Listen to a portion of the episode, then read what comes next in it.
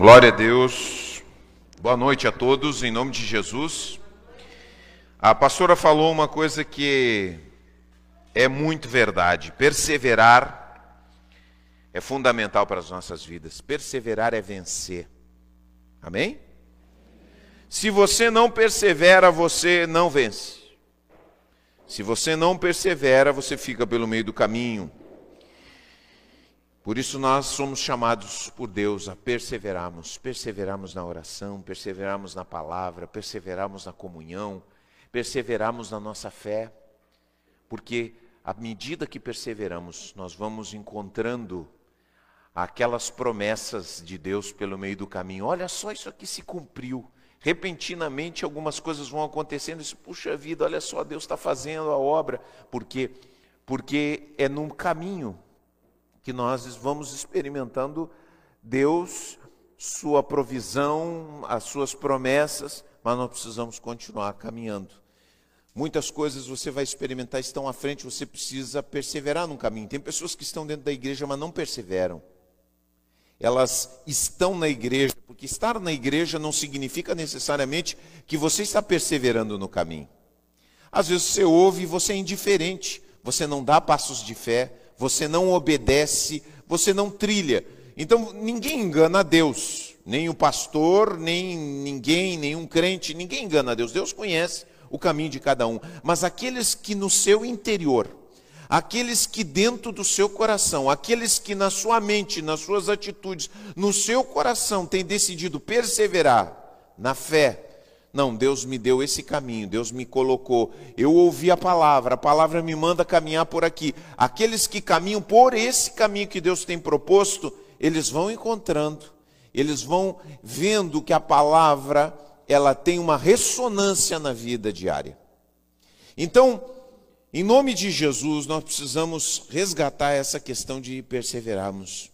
Talvez você abandonou algumas práticas espirituais, talvez você tem trilhado os seus próprios caminhos, o seu jeito, tem querido fazer como Frank Sinatra, né? Eu fiz do meu jeito, dizia o Frank Sinatra, né? E alguns de nós, cantava nessa música, fiz do meu jeito. E alguns de nós somos assim, não, vou fazer do meu jeito. E aí, fazendo do seu jeito, você não vai encontrando as vitórias que são entregues àquele que obedece, àquele que trilha o caminho da perseverança. Perseverar é ser vitorioso. Amém? Então não esqueça disso. Perseverar é ser vitorioso. Queridos, eu quero convidar vocês a lerem uma palavra. Hoje nós queremos, é, vamos ver aqui que Deus me ajude. É, quero ser objetivo, nós temos a ceia ainda para realizar.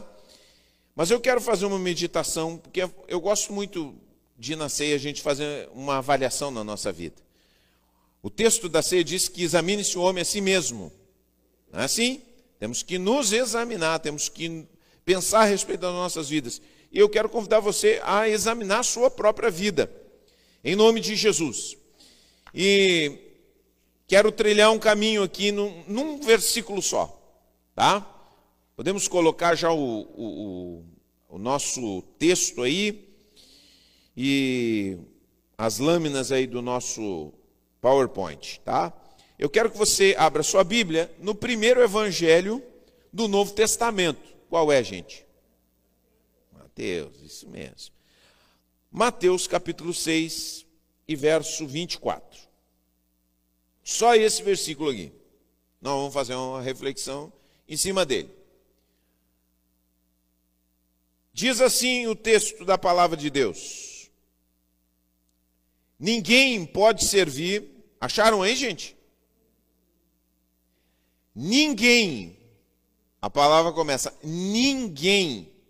Nem eu, nem vocês, nem nenhum ser humano pode servir a dois senhores. E tem pessoas que dizem assim, os libertários dizem assim. Eles dizem assim: não, eu não sou, eu sou livre de qualquer restrição minha vida é totalmente livre. Não. Todas as pessoas servem a algum Senhor. Todas as pessoas. Tem algo que governa a vida das pessoas, um poder invisível. Todas as pessoas são governadas por um poder invisível. Então ninguém pode servir a dois senhores, pois odiará um e amará o outro. Quer dizer, você pode até tentar, entendeu? Você pode até tentar juntar dois senhores, mas a Bíblia diz que o que, que vai acontecer? Presta atenção aqui comigo. Tá? O que, que vai acontecer se você tentar servir dois senhores? Os caminhos vão se separando e você vai pender para um lado e vai deixar o outro. Não tem, tá? Pois odiará um e amará o outro. Será dedicado a um e desprezará o outro. Então as afeições elas vão se sedimentando para um lado ou para o outro. É um processo, é o que esse texto nos dá a entender, é que no andamento da vida essas coisas começam a acontecer e se estabelecer. E aí Jesus conclui: vocês não podem servir a Deus e ao dinheiro. Vocês não podem servir a Deus e ao dinheiro. É bom a gente entender o que Jesus está nos dizendo. Jesus não está dizendo, e Jesus lidava com o dinheiro, Jesus não está dizendo que nós não vamos lidar com o dinheiro. Jesus não está dizendo que nós temos que eliminar o dinheiro da nossa vida, não. Jesus está dizendo algo muito profundo que as pessoas têm dificuldade de entender.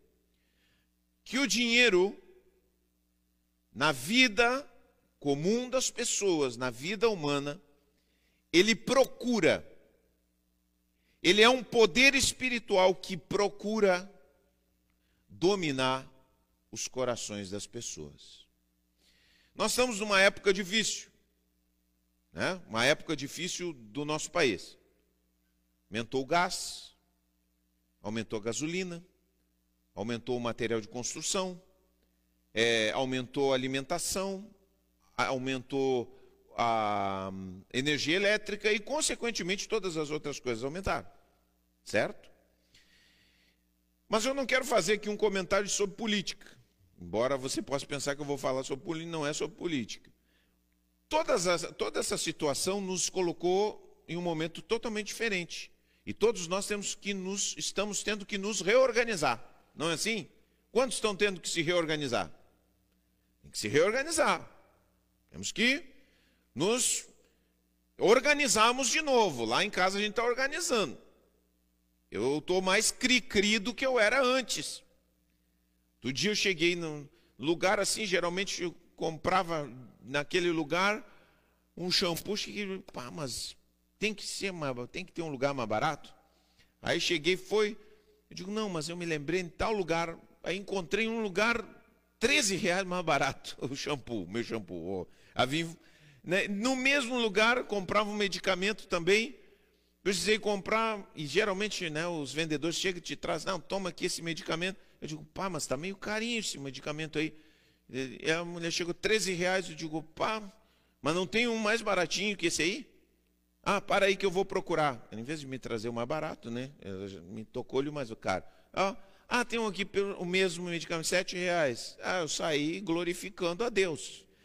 20 reais que ali naquela compra eu economizei. E eu sei que vocês estão fazendo isso. Eu espero, pelo menos. Porque senão a gente tem problemas. A gente vai ter problemas. A gente tem que ajustar. A não ser que a gente melhore o salário. Glória a Deus para aqueles que melhoraram o salário. Mas a tendência é que nós temos que é, nos organizarmos financeiramente. Agora, tudo isso parece uma questão de é, cálculos, mas é muito mais profundo do que isso. A questão financeira ela lida com questões fundamentais da nossa espiritualidade. Jesus, olha só, eu vou dizer uma, um dado para vocês que vocês vão se surpreender. Um terço ou 30%, 33% das parábolas que Jesus falou foi sobre dinheiro. Sabia disso? Sabia desse dado aí? Por que, que Jesus falou sobre dinheiro? Porque o dinheiro, ele é um poder espiritual que é muito revelador. O dinheiro é um poder espiritual que revela a nossa condição e a nossa vida espiritual e quem é que manda na nossa vida. E Jesus coloca bem claro: ou nós servimos ao dinheiro, ou nós servimos a Deus. É claro que você vai ter que lidar com o dinheiro, mas Jesus está dizendo que quando você lida com o dinheiro, com as posses dessa terra, se você não tem uma vida espiritual firme, uma vida espiritual estabelecida em Deus, se você não tem uma visão das coisas que vem do céu, se você não tem comunhão com Jesus, o dinheiro domina tuas decisões, tua vida, corrompe teu coração, te afasta de Deus. Se você tem uma vida firme com Jesus, aí o que, que acontece? O dinheiro se torna o quê? Benção. É benção. Vai ser benção para quem está na tua volta e benção para a tua vida. Mas o que, que depende de tudo, benção ou maldição? Relacionamento com Deus.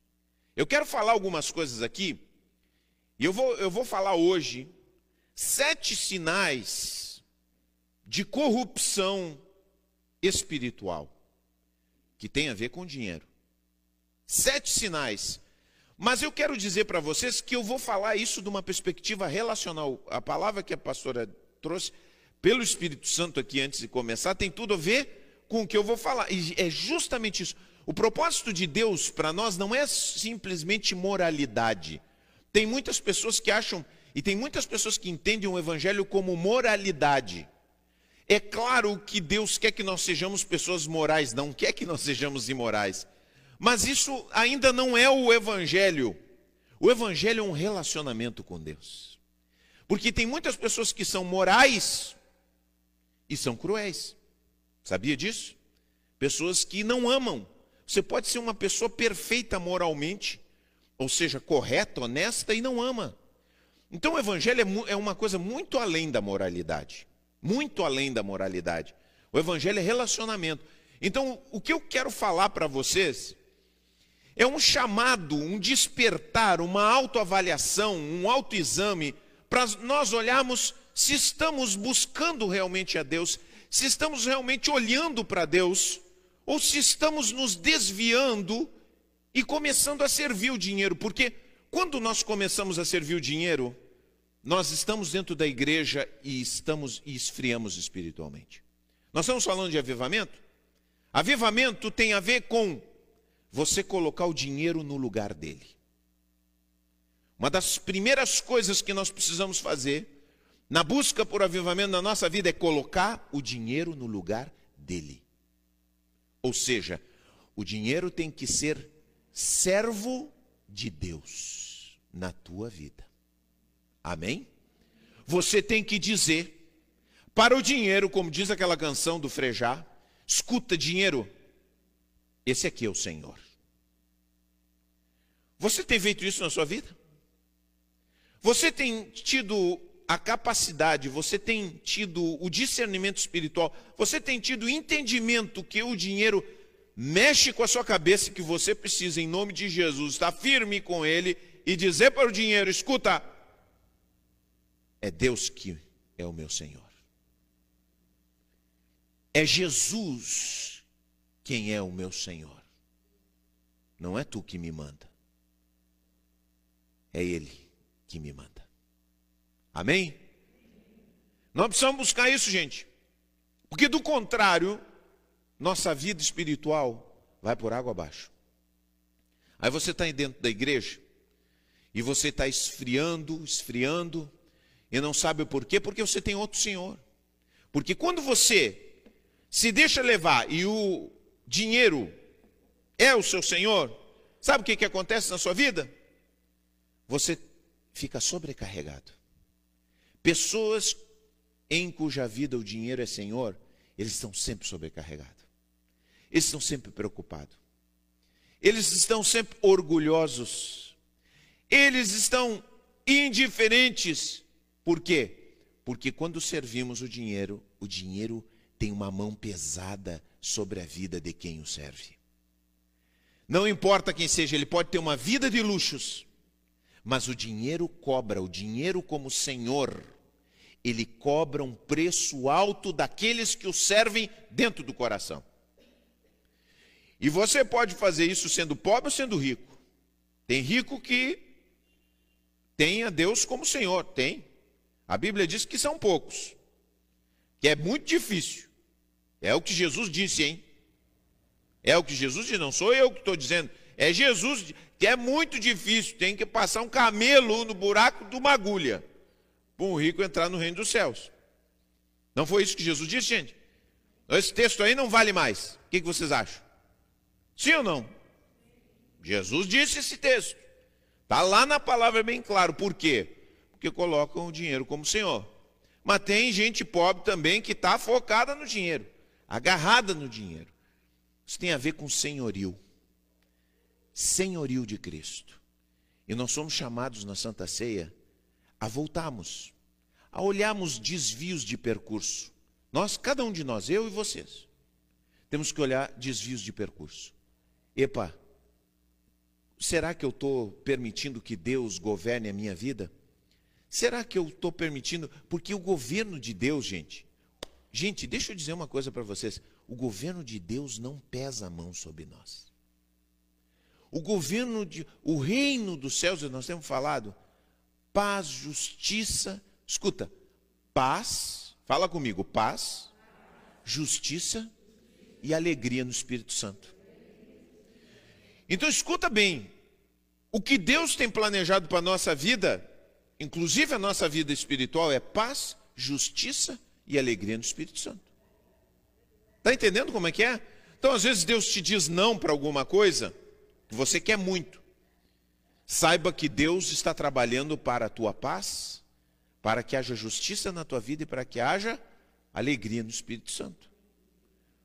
Na casa do pai, que, que há? A dança. Quando o filho pródigo, olha só, o filho pródigo sai com dinheiro. Ele diz assim: agora eu vou, eu vou ter alegria. É isso que acontece com o filho pródigo. Ah, agora entrar nessa casa desse homem chato aqui.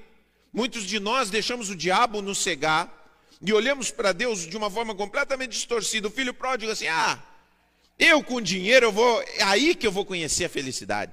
Muitos de nós talvez olhamos programas, ah, com dinheiro minha vida seria meu amigo. Se você acha que você ganhando uma bolada, você seria muito feliz, sua cabeça já está se perdendo por aí. Porque você acha que o dinheiro é um bom senhor e vai te trazer alegria e vai te trazer realização. Cuidado, porque isso é uma grande mentira. E Deus nos diz o seguinte: no texto da palavra de Deus ali do filho pródigo, o filho pródigo sai com dinheiro, o que, que acontece? Ele perde tudo. Ele gasta tudo, e quando ele gasta tudo, acabou os amigos, tudo mais, não tem felicidade. Vou voltar para a casa do meu pai. Quando ele chega na casa do pai, o que, que ele conta na casa do pai, gente? O que, que, que o pai faz com ele? Anel no dedo, roupa nova, sandálias, e tem festa. Glória a Deus. Eu quero isso para a minha vida, não é isso que você quer? Você não quer um adão do dedo, não quer roupa, não quer sandália, não quer alegria. E é isso que Deus está trabalhando com todos nós e nós precisamos entender isso. Por isso, Deus nos chama a termos a Ele como Senhor. Porque Ele é um Senhor bondoso. E Ele é um Senhor que se revela no futuro. Eu não chamo mais vocês. Olha o que, que Jesus disse. Isso é tremendo. Porque Jesus falou isso num, num dado momento. Porque isso aqui é o incrível com Deus. Ele nos chama e cada quanto mais nós conhecemos ele, nós vemos que ele é muito mais amoroso do que nós pensávamos. Escuta só, quando você cresce espiritualmente, você percebe que Deus é mais amoroso do que você pensava. Se você está achando que Deus é um carrasco com você, é um sinal de que você está perdendo a perspectiva de quem Deus é. Você está você está se afastando de Deus. Porque quanto mais nós nos aproximamos, mais nós percebemos que Deus é amoroso. E aí, o que, que Jesus faz? Jesus diz o seguinte: Eu não chamo mais vocês de servos. Porque o servo não sabe o que faz o seu senhor. Chamo vocês de quê? Amigos. Que coisa mais gloriosa isso. Eu acho isso incrível. Esse é o Deus que se revela. E eu quero esse senhorio. Eu quero esse governo sobre mim, eu quero esse rei e não o dinheiro. Amém? Porque eu vejo quem tem o dinheiro como seu senhor. Eu vejo uma vida inconstante. Eu vi, vejo uma vida, eu não vejo alegria. Eu vejo faces sobrecarregadas. Eu vejo um desejo de impressionar, uma carga, um espírito competitivo. Eu não vejo liberdade. Eu vejo tristeza, eu vejo peso. Pessoas que servem ao dinheiro. E Deus quer romper isso dentro da nossa cabeça. Amém? Então, queridos, sete sinais de corrupção na nossa vida que nós precisamos observar e cuidar, em nome de Jesus, e ver, ó, como é que está indo a minha vida espiritual. E eu quero passar por eles de uma forma é, objetiva. São sete, mas nós vamos ser bem objetivos em nome de Jesus. Deus vai nos dar graça, nós vamos gastar dois minutinhos cada um. Amém? Vamos adiante então, em nome de Jesus. Primeiro deles, comparação. Sete sinais de comparação, sete sinais de corrupção. Primeira coisa que você faz quando você está saindo do senhorio de Cristo e entrando no senhorio do dinheiro, você começa a se comparar, comparar sua vida financeira com a vida dos outros. Você começa a olhar o irmão fulano de tal da igreja, meu Deus do céu, Aquele irmão lá, ele não estudou tanto quanto eu estudei. Olha só como é que está a vida dele. Aí daqui a pouco você vê o irmão chegando com um tal carro, você mas onde tirou dinheiro? Pra... Viu como você fica? O que, que você tem que saber da onde fulano de tal tirou dinheiro para comprar o carro? Mas você fica se comparando. Por que, que você fica se comparando? Porque o seu coração já começou, ó, se corromper. Quer dizer, o dinheiro já colocou um pé no seu coração e está querendo dominar a sua alma. Então você, porque quando você tem Jesus como seu Senhor, você olha, olha só o que, que diz o texto do Salmo 123, verso 2: Assim, os olhos dos servos estão fixados nas mãos do Senhor. Fixados, assim está o nosso coração, assim como os, os olhos dos servos estão fixados nos olhos do seu Senhor, assim, Senhor, os nossos olhos estão fixados em Ti, esperando em Ti, buscando em Ti. Então, quando a nossa vida está debaixo do senhorio de Cristo, nós estamos olhando para Deus, e quando a gente olha para Deus, a gente não tem necessidade de ficar se comparando com os outros, porque nós sabemos que da mão poderosa de Deus virá todas as coisas que nós necessitamos. A mão de Deus é generosa. A mão de Deus entende nossas necessidades, sabe o que nós precisamos e nos dá muito mais daquilo que nós precisamos. Deus sempre nos dá muito mais do que nós precisamos. Eu gosto de ver a multiplicação dos pães. Aí você vê como Jesus faz. Entregam para ele dois peixes, cinco pães, e ali Jesus faz o milagre e sobra mais do que aquilo que deram. Todo mundo come da mão santa de Deus. Só que muitas vezes a gente quer garantir o amanhã, o depois do amanhã, tá tudo. Ah, bom, eu tenho que ver aqui e tal. A gente, a gente come pelo hoje e come pelo amanhã. Da preocupação que temos. Porque se nós nos colocarmos em preocupação, gente, pensa só, pensa só você tendo que pensar muitos dias na frente. E amanhã como é que vai ser?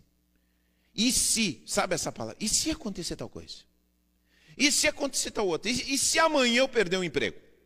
E se amanhã baterem no meu carro? E se amanhã estourar minha televisão? E se amanhã um avião cair em cima da minha casa e arrebentar tudo? E, e se amanhã entrar um ladrão aqui? E se, e se, e se? Entendeu como é que é a loucura? Então, Deus nos chama o seguinte: olhar para Ele, olhar para Ele, sem querer se comparar com os outros. Ah, o que o outro fez, o que o outro comprou. Tira a tua cabeça disso aí, isso não faz bem para ti, isso corrompe tua alma, isso tira a tua comunhão com Deus, porque quando tu estás te comparando com o outro, tu está tirando foco em Deus. Quando nós nos focamos em Deus, somos abençoados. Porque aí você tira o foco de Deus e vai para onde? Você vai para Mamon, Jesus chama o dinheiro de Mamon. Você vai para Mamon. O que, que Mamon vai fazer? Ah, eu quero teu coração, vem cá, eu vou te dar as maiores alegrias. Mentira, ele não vai te dar alegria. Ele vai te dar muitas vezes o que você quer, o dinheiro e tal, papapá, mas ele vai castigar tua alma, ele vai pesar a mão em cima, ele vai te oprimir. Porque ele é Senhor, um Senhor malvado. Ele só é, ele só funciona bem quando ele está debaixo do senhorio de Cristo, quando nosso coração está debaixo do senhorio de Cristo. Então, para de te comparar. Você tem se comparado, isso aí é corrupção espiritual, isso não vai te fazer bem. Isso vai te tirar o foco de Deus na tua vida. Segunda coisa. Segundo sintoma, dívidas. As dívidas não são uma questão, eu, eu antes eu pensava que era. Antes eu pensava, no começo da, da, da, da que eu ensinava aqui na igreja, eu tinha uma, uma compreensão ainda inexata a respeito das dívidas. As dívidas não são só uma questão financeira. As dívidas que nós temos, pessoas que se endividam, ciclos, né? Deixa eu mostrar ali. Vamos adiante, gente. Tá? Aqui está o ciclo, né? Tá funcionando. Gente, não tem o primeiro. Ou vocês já passaram direto aí? Deixa eu ver se tem a outra lâmina. Tem ou não tem? Não? Só tem três aí? Hum, deu alguma coisa errada. Então vou pedir para vocês procurarem no computador. Outro, então não é o meu o meu o completo. Bom, vamos adiante. Bom, a dívida, falamos de comparação, agora falamos de dívida, tá? Esse ciclo aqui, esse ciclo de dívida. Eu tenho observado que 90% das pessoas vivem em ciclos de endividamento no Brasil. E os crentes também, hein? Mesmo que a gente ensine muito, eu já ensinei muito sobre, sobre finanças dentro da igreja. Sabe por quê isso? Porque dívida é uma questão do coração. Toda vez que você se endivida, presta atenção. Toda vez que você se endivida, você se endivida por causa de uma coisa. Tem uma coisa na sua vida que é uma fraqueza de consumo. É uma fraqueza de consumo. Você observar, pode observar as suas dívidas que você tem. Tem pessoas que, que compram. Pre, prestem bem atenção, fraqueza de consumo, presta atenção, não é uma coisa que você gosta de comprar, é mais do que isso. Uma fraqueza de consumo é uma coisa que te coloca em dívida. Está entendendo o que, que é?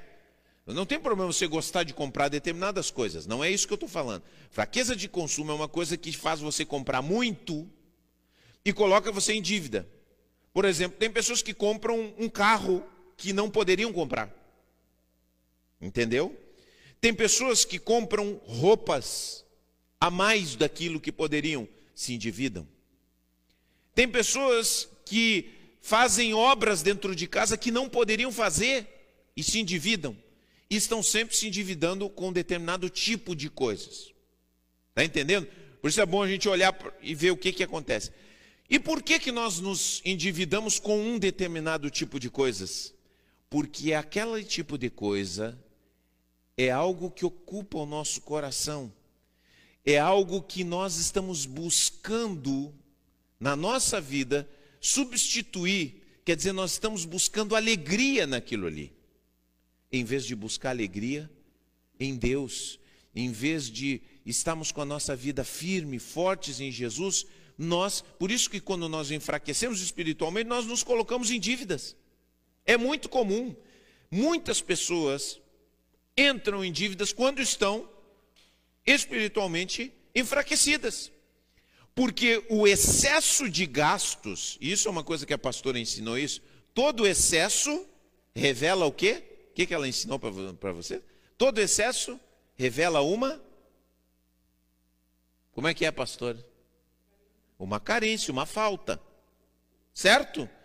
Então, quando você se endivida por alguma coisa, é porque tem uma carência profunda dentro do seu coração que você não permitiu que Jesus suprisse, porque é algo espiritual. Você gasta naquilo ali, não é porque você precisa, é porque o seu coração está carente. Hein? Aí, ó, agora acharam? Maravilha, vocês são muito competentes, parabéns. Tá? Então, Que coisa terrível. Aí, quando a gente perde a, a, aquela questão de estar com o foco em Deus, nós nos colocamos em dívidas. E essas dívidas revelam uma falta, uma carência dentro do nosso coração, que nós buscamos nessa fraqueza de consumo. Então, nós precisamos ter um coração muito firme em Deus, para que a gente possa ser livre das dívidas. Não adianta ensinar princípios financeiros. Não é só isso. Claro que a gente tem que aprender a administrar o dinheiro, mas é mais do que isso. É uma questão do coração. Por que, que eu preciso tanto disso? Por que, que eu tenho esse desespero com essas coisas? Por que, que eu entro nesses ciclos? Porque o meu coração se afasta de Deus. E quando se afasta de Deus, se torna vulnerável. Estão entendendo como é que é, gente? E escuta, lembro mais uma vez, isso não é moralismo. Eu não estou tentando te humilhar, eu não estou tentando te acusar, isso é apontando para que nós voltemos para Deus. Porque em Deus temos liberdade. É a presença de Deus em nós que nos traz libertação. Amém? É isso que, essa palavra é sobre isso. É sobre corrermos para Deus e dizemos: Senhor, satisfaz o meu coração para que eu possa viver em liberdade. Terceira coisa que acontece, gente. Nós acontece quando nós, vamos adiante então. Terceira coisa que acontece quando nós perdemos o rumo, não tem aí? Tá fora de ordem, beleza, tá? Terceira coisa é que eu não botei numeração, tá? A gente tem adoração por quem tem mais. Sabe quando a gente admira determinadas pessoas?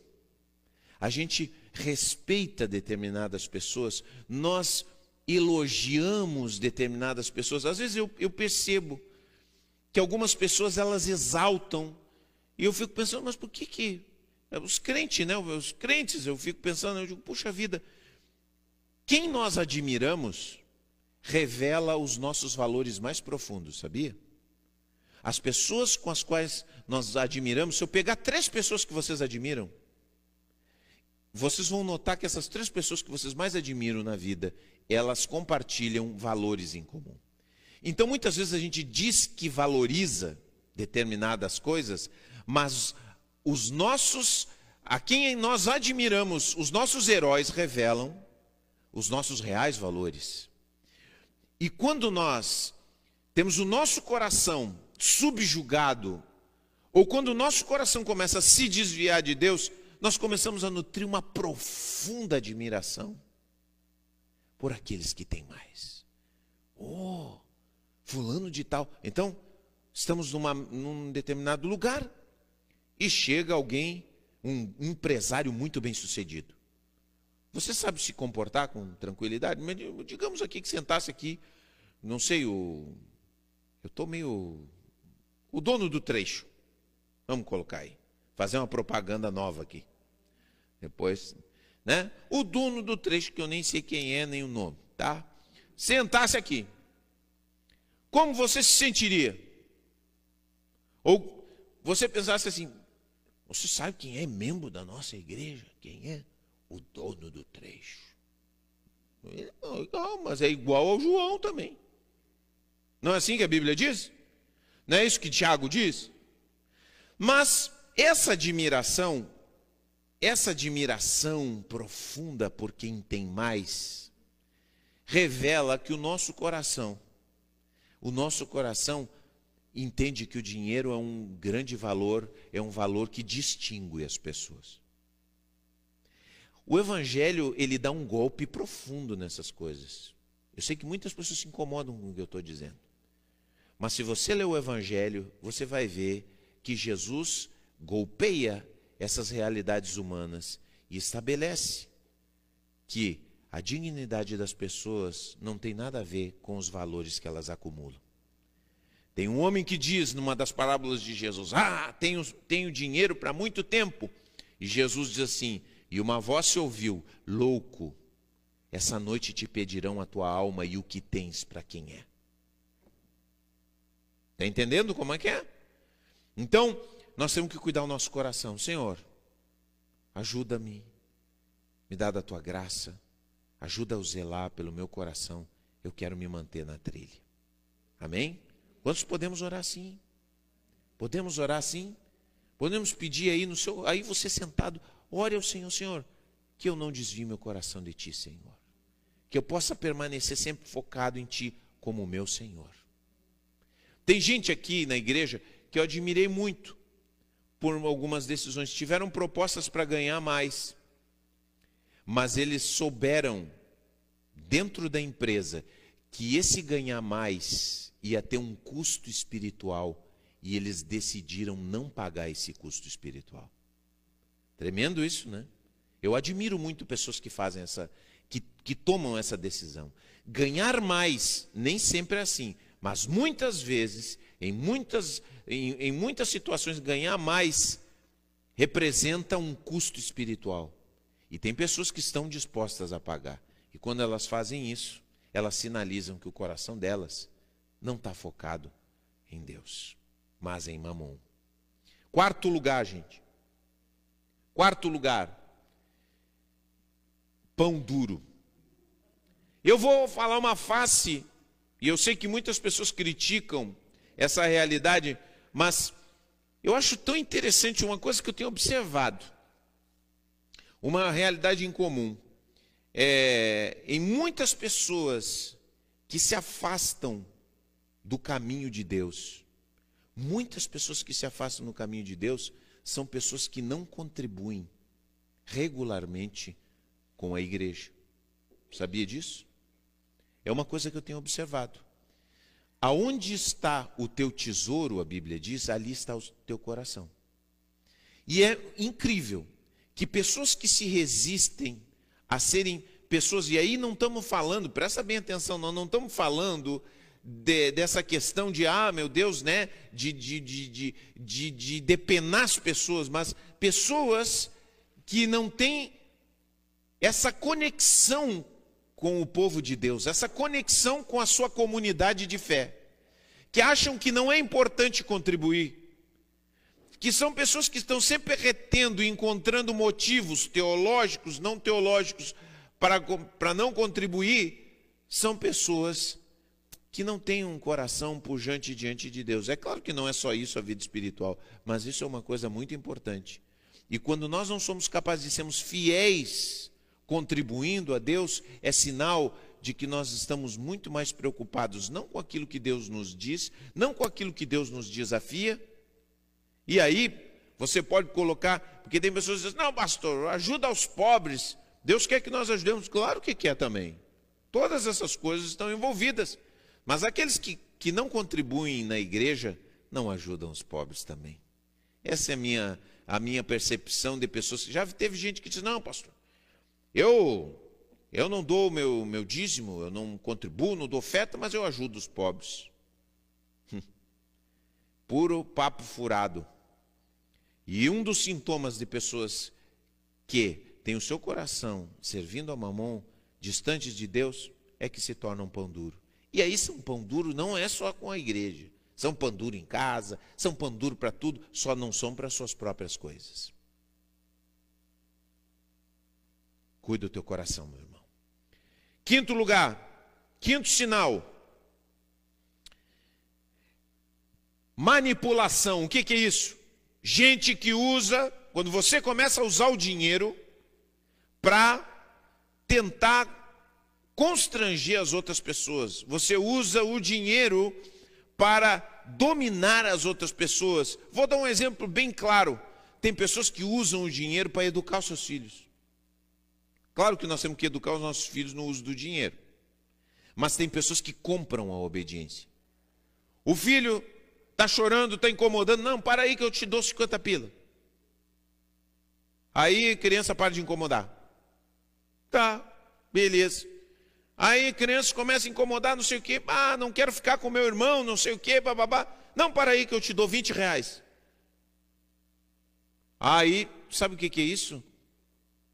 É, como, é, é criar mercenários. É criar pessoas. E isso é crer no seu coração que o dinheiro resolve todas as coisas. É não criar nos seus filhos e nas pessoas que estão na sua volta um zelo e um amor à virtude aquelas coisas que são boas. É transformar tudo em economia. A economia é uma parte da nossa vida, mas ela não pode se estabelecer em toda a nossa vida. E tem pessoas que usam o dinheiro como fonte de manipulação das pessoas que estão na volta. Às vezes tentam manipular também na igreja. É o que eu digo. Ah, fizeram alguma coisa que eu não gostei? Não vou contribuir. Vão ficar seis meses sem a minha contribuição. Ah, fizeram alguma coisa, disseram alguma coisa que eu não gostei? Não vou, não vou ajudar. Em qualquer outro lugar, entendeu? São pessoas que não se movem mais pela consciência, mas entendem que o dinheiro é uma fonte de manipulação dos outros. Então, se você faz isso, cuidado, porque nós precisamos depender de Deus. Nós precisamos depender de Deus. Tem coisas e situações na tua vida que não querem mudar, não tenta resolver tudo com dinheiro. Ah, ganhando mais dinheiro, não. Você resolve isso com dependência de Deus. Se Deus não quiser mudar, ou se Deus disser que não tem que ser assim, nós aceitaremos, caminharemos, nos contentaremos e nos alegraremos no Senhor nosso Deus. Confiaremos na Sua bondosa mão. Sexto lugar, vamos colocar aí: tem ou não tem? Está meio estranho esse, esse PowerPoint. Distância dos amigos. Tem pessoas que quando começam a se desviar, olha só, veja, olha só que sintoma é esse, hein? Pessoas que quando começam a servir o dinheiro, começam a se distanciar dos amigos. Por quê? Porque se voltaram tanto. O seu objetivo dominante da sua vida é tão voltado para ganhar dinheiro que eles não têm mais tempo para as coisas mais importantes, os relacionamentos mais importantes. Não falam mais com a mulher, não tem conversas com os seus filhos, não sabe o que está acontecendo com os seus filhos. O que está acontecendo com o seu filho, sabe? Você sabe, você sai com o seu filho, você brinca com o seu filho, você interage com o seu filho, você se diverte com o seu filho. Pessoas, quando nós começamos a servir a mamão, nós damos as costas aos relacionamentos mais significativos, porque é impressionante como mamão demanda de nós que nós sacrifiquemos no altar, no seu altar, as pessoas e os relacionamentos mais importantes da nossa vida. Pergunta para uma pessoa totalmente voltada para ganhar dinheiro: como é que são os relacionamentos? Uma vez eu li uma pessoa escrevendo isso não tem como ser rico e ter uma boa família. Eu não sei quem é que escreveu isso, mas eu, eu me lembro aqui de um livro que eu li. Esse não tem como.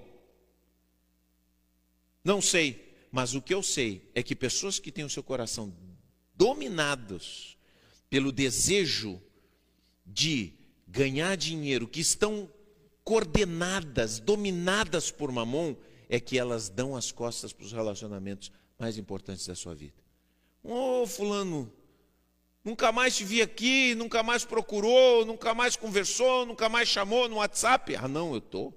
Os negócios, negócios, negócios, negócios. E aí então se distanciam completamente das pessoas mais importantes.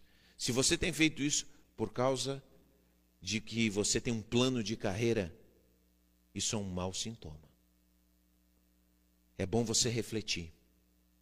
Esse é um caminho que se desvia do propósito de Deus, porque Deus quer que nós tenhamos relacionamentos significativos. Deus nos criou para relacionamentos. Sabia? Propósito da vida é relacionamento. A vida nasce nesse universo a partir de relacionamentos, da trindade. Deus Pai, Deus Filho e Deus Espírito Santo se relacionam eternamente. A partir disso, ele cria Adão. E ele diz: Não é bom que o homem esteja só. E aí então começa tudo a partir de relacionamento. E quando Deus nos resgata, Ele nos resgata para quê? Para termos relacionamento com Ele e uns com os outros. Resgate, restauração, reconciliação, é isso que diz a palavra de Deus. E o sétimo e último sinal e o sintoma que nós, e é incrível isso, eu estava lendo uma pesquisa. Paul Piff, professor da Universidade da Califórnia. Ele até.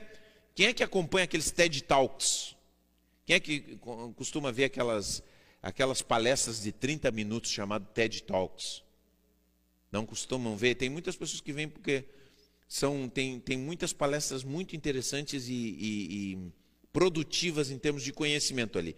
Esse Paul Piff, professor da Universidade da Califórnia, campus Irvine, estuda como o dinheiro influencia a relação entre os seres humanos.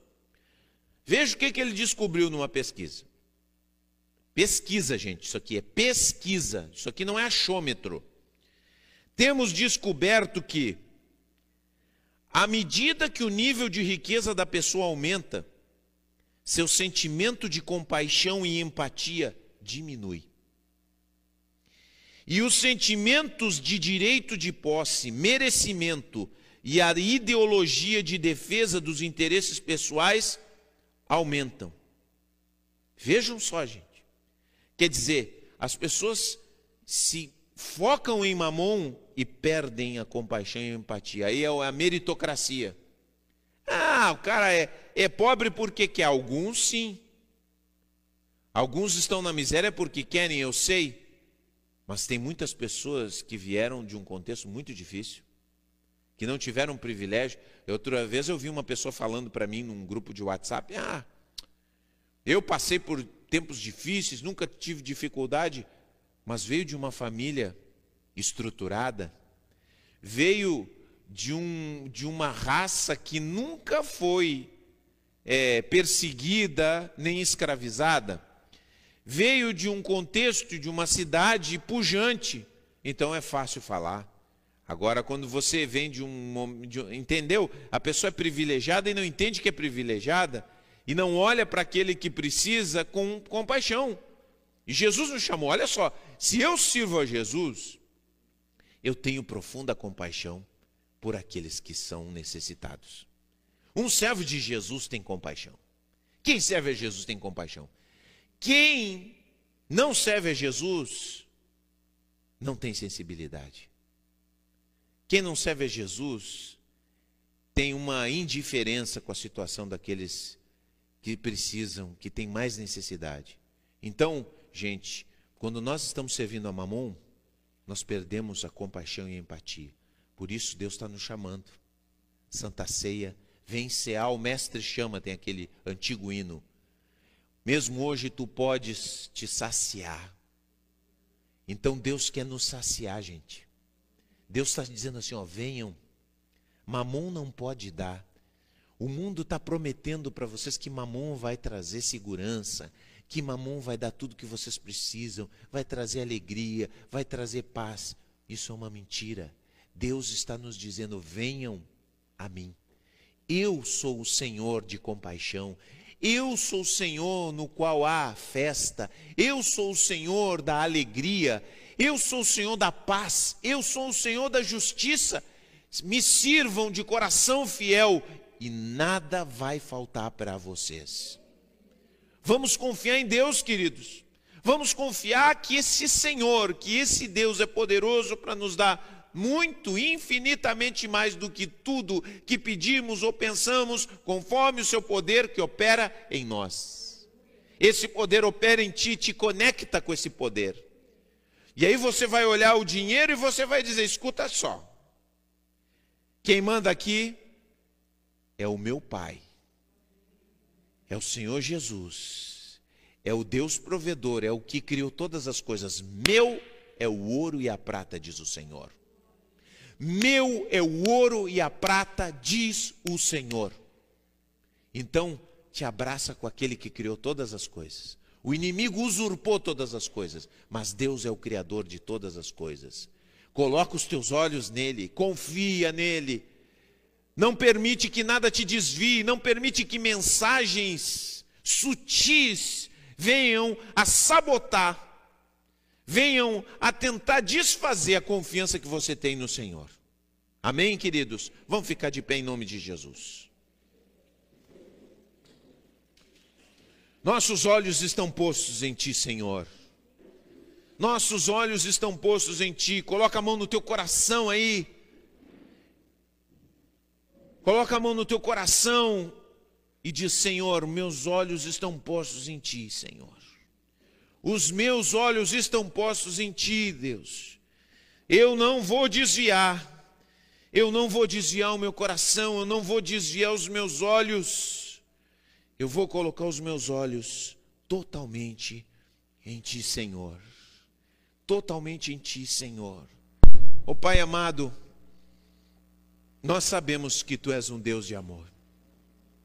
O teu reino é reino paz, de paz, justiça e alegria no Espírito Santo. E eu oro, Pai, que cada um de nós possa crer profundamente, Senhor, arraigadamente, enraizadamente, que é isso que tu tens para nós, Senhor. Paz, justiça e alegria no Espírito Santo. Nós nos apegamos a Ti, nós nos voltamos para Ti, nós olhamos para Ti, Senhor. Te pedimos perdão, Pai, porque nós somos fracos e muitas vezes olhamos para os lados, muitas vezes corrompemos o nosso coração e olhamos para as promessas de Mamon. Mas, Senhor, nós declaramos nessa noite que nós estamos olhando para Ti agora que nós queremos confiar em Ti, Senhor, que nós queremos perseverar em andar contigo, que nós queremos, Senhor, fixar os nossos olhos em Ti, que és o autor e consumador da nossa fé. E nós sabemos que Tu estás nos levando para um bom lugar.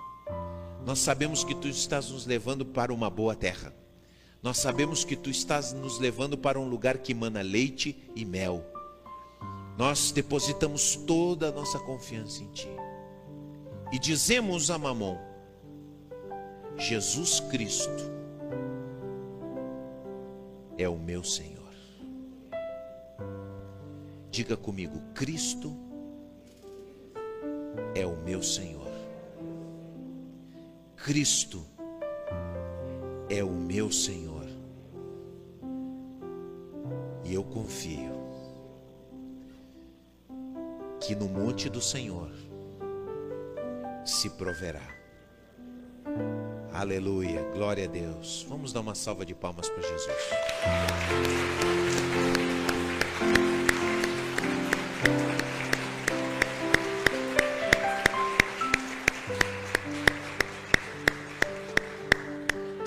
Senhor, eu oro pelos irmãos que talvez estão passando dificuldade, estão questionando, duvidando, estão abalados na sua confiança, Senhor.